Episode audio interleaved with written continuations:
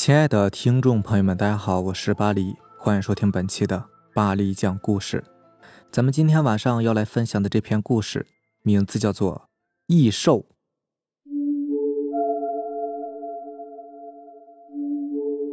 这个故事呢，是我听到的最诡异的一个故事了。老陈从前在南疆的邺城当汽车兵，他们的主要任务就是把必要的物资从基地运送到昆仑山上的神仙湾哨所。这个哨所想必大家应该也听说过吧？世界上海拔最高的哨所，海拔四千五百米。退伍以后，老陈做起了生意。现在已经是几千万的身家了。这个故事就是我在酒桌上听他讲的。那是一九八九年，老陈他们连队奉命在年末封山前把最后一批物资运送到哨所。老陈的车很不幸被安排在了最后一个。跑过山路的人应该都知道，车队里的最后一辆车往往是最容易掉队的。但毕竟是命令。老陈也只好执行了，于是他和副驾驶小何就一起出发了。年末的喀拉昆仑天气极其恶劣，海拔低的地方风刮着漫天的石子儿，整个天都是黄色的；而到了海拔高的地方，风又夹杂着无尽的雪花，整个世界又变成了白色。车队缓缓行了两天。来到了海拔三千五百米的山间，这个时候积雪已经是越来越多，天气也越来越冷。老陈紧握方向盘，极力地跟着前面的车。忽然，刮起了一阵猛风，比之前一直刮的大上许多。狂风夹杂着雪片，完全遮住了前方的道路。老陈什么也看不见了。这种情况下，要是还开下去，无异于是送死啊！老陈不得不停了下来。过了将近一个小时，大风渐渐的平息了，路又显现出来。但是经过刚才的风雪，路面已经被雪盖得差不多了。老陈与小何不得不下车，先铲一下雪再走。大概铲了半个小时。路上突然起了浓雾，老陈觉得不能再耽搁了，于是和小何又上了车，准备出发。就在这时，老陈忽然看见浓雾里缓缓走出来一个人影。老陈第一个念头就是队友找过来了。老陈大喜啊，赶紧下了车，朝着浓雾里的影子走去。看来前面的车应该离这里不算太远。待老陈走到离那个影子七八米的时候，觉得有点不大对劲儿。那个影子特别高大，足有两米多高，块头也很大，走路时左右摇摆，双臂很长，不像是人呐，更像是一只大猩猩。这昆仑山深处哪里来的星星啊？老陈疑惑着。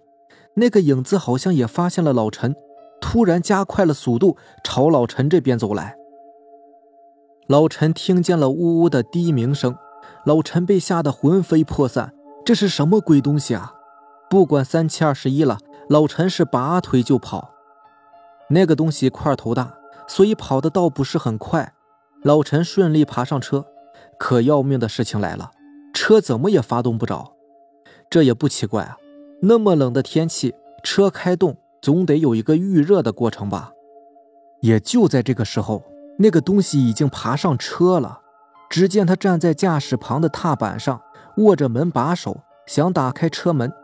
老陈赶紧把车门从里面锁死。那个东西仍是不死心，突然用头撞起了门玻璃。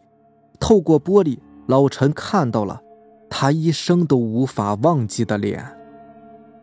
确切的说啊，那不是真的脸，而是一张人皮，就被贴在那个东西的脸上。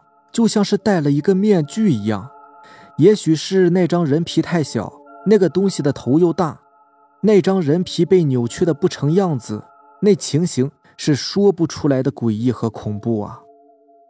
这时候小何倒是很冷静，他从车后座拿出刚才铲雪用的铁锹，递给老陈。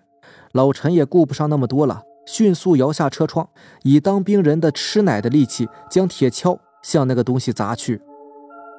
那个东西被砸中，呜呜的狂叫，跌下了车。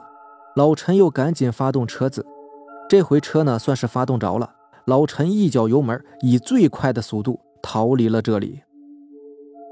惊魂未定的两个人仔细的看了看后视镜，确定没有跟上来，这才松了一口气。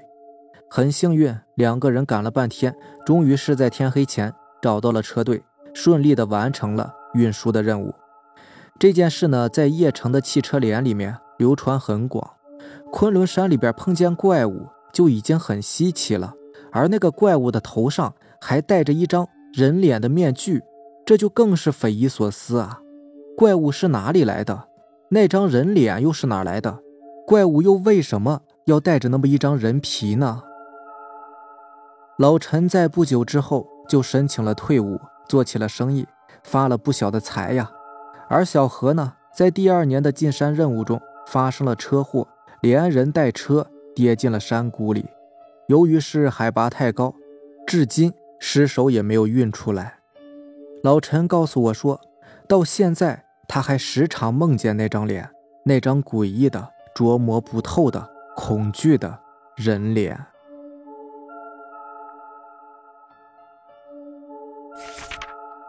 下面这个故事名字叫做《诡异撞车事件》，作者有女。那是一个星期日，庄上的人想要去市里面买东西，说去逛街，还拉着我奶奶一起。刚好我同学也在我家玩，于是我们就一起去了。是我的一个表婶开的车，开的是那种电动三轮车。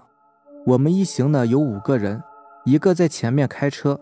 四个人就在后面坐着，那种三轮车并不是很大的，所以奶奶和另一个人坐在座位上，我和我的朋友只能在车尾拿两个小板凳坐着。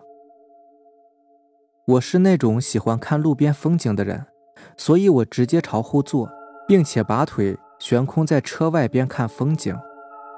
忽然我看见了一个碑，觉得那个碑呢好特别，一眼就能记住的那种。就是那种老人去世三年后立的那种碑，我觉得很有意思。刚好我也知道这种碑，就想跟同学普及一下。我就指着远处的碑，喊我的同学说：“你看那个那个碑，你知道吗？”但是我的话还没有说完呢，突然就被奶奶打断了。奶奶的声音有些严厉，又有些低沉。我一下愣住了，心想：这不能说吗？这不就是一块碑吗？好像也没什么不可以说的吧？为什么奶奶不让吭声呢？车子一直行驶着，但是我依稀感觉有一道阴森森的目光在盯着我们一样。我们在经过一道拐弯的时候，一辆比我们大的摩托三轮车向我们冲过来，我感受到我们的车子一个急刹车，使我们全体向前倾斜，还好没有造成很大的伤害。但是表婶是开车的。有一些擦伤，因为那辆车的车身刮着表婶了。那辆车呢是一个女人开着的，后面还有一个十三四岁的小女孩，可是他们没有任何的表情。我们都震惊地看着那两个人。我看了看那个女人，女人又双眼无神，没有一点表情，甚至不知道他们撞到了我们一样，一句话也没说。后面的小女孩也是双眼空洞的。盯着我们的车，而我们呢还没有从震惊中走出来，那个女人的车滑行到了前面，而且她的车子不知道什么原因熄了火，那个女人就木讷的微微站起来打会儿，就像是全程没有看到我们一般。可是我看这个女人也不像是傻子呀，还有她女儿，他们的行为都很不对，表婶也没有计较。我们走出有十几米的时候，我突然听见阴森森的笑声，是那种很苍老的笑声，同时还带着一些诡异。我突然想起来这种感觉了，就跟那个背带给我的感觉是一样的。这时，一直不吭声的奶奶突然来了一句：“若不是我今天在车上啊，恐怕这个车呀就翻定啦。”除了这件事呢，还有一个事情可以讲讲。不知道你们有没有听过山串子？我以前听老一辈的人讲过关于山串子的故事。这个山串子也不知道是什么生物，却让人感觉很可怕。一个名为张庄的村庄，夜里大概凌晨一点左右吧，一个妇人睡眼惺忪、迷迷糊糊的出来起夜。农村的厕所呢？有很多都是在大门外边的，起夜的时候都要出去才可以。这时候，妇人开了大门，眯着眼就朝外走，也不知道是从哪儿窜出来一个黑影，背上这个妇人就跑。妇人呢，并没有睡醒，她还以为自己是在做梦呢，梦里边有一个东西一直背着自己跑，一直跑。而另一边呢，她丈夫见她一直没有回来。已经是犹如热锅上的蚂蚁，团团转了。